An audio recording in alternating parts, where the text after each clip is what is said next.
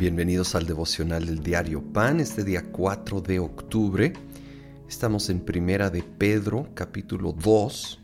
Hoy corresponden los versículos 13 hasta el 25. Quiero empezar con el 13. Dice, sométanse por causa del Señor, por causa del Señor a toda autoridad humana ya sea al rey como suprema autoridad o a los gobernadores que él envía para castigar a los que hacen el mal y reconocer a los que hacen el bien. E, este es un llamado, la verdad, a veces algo difícil de cumplir, pero es la palabra de Dios, así que necesitamos hacerlo.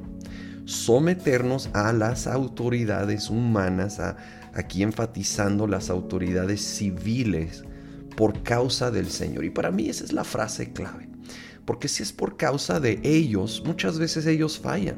A veces francamente son corruptos. O simplemente muy... toman posturas con las cuales no estamos de acuerdo. Entonces es crucial que sepamos que no es por causa de ellos, es por causa del Señor. Y creo que hay un balance saludable en este tema. Obviamente no quiere decir que vamos a estar de acuerdo con todo. Y yo creo que está bien expresar desacuerdo siempre y cuando es con respeto, con honra. Y de hecho, la sumisión a cualquier autoridad humana tiene un límite y es cuando va en contra la autoridad de Dios y la palabra de Dios. En este momento, obviamente, gana Dios. necesitamos someternos a Dios por encima de cualquier autoridad humana. Entonces, si contradice la palabra de Dios en ese momento, tenemos que obedecer a Dios. Aún allí, sin embargo, con una actitud de respeto, honrosamente, diciendo, no vamos a poder hacer eso. Y encontramos muchos ejemplos de esto en la Biblia cuando no obedecieron una autoridad humana que iba en contra la de Dios, pero siempre lo vemos expresado con respeto, no con insultos, gritos, cosas que francamente no están de acuerdo con la palabra de Dios.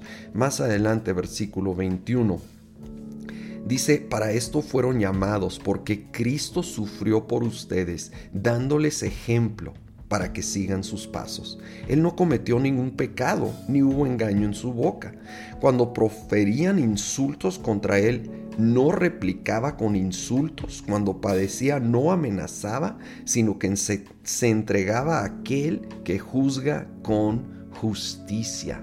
Wow, no puede haber un máximo ejemplo mayor que Jesús. Y cuando Él sufrió la peor y más grande injusticia de todos los tiempos y fue llevado ante ese supuesto juicio para llevarlo a la cruz, Él enmudeció.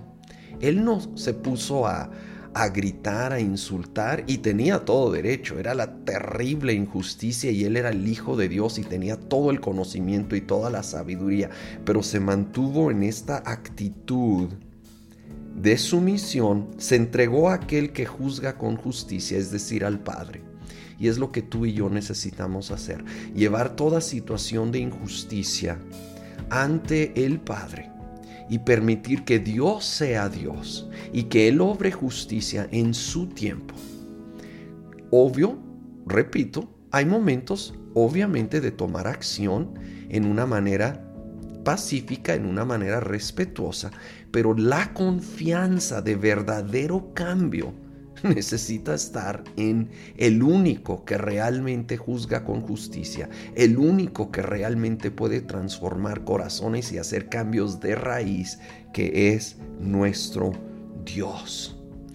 Señor, traemos ante ti las injusticias.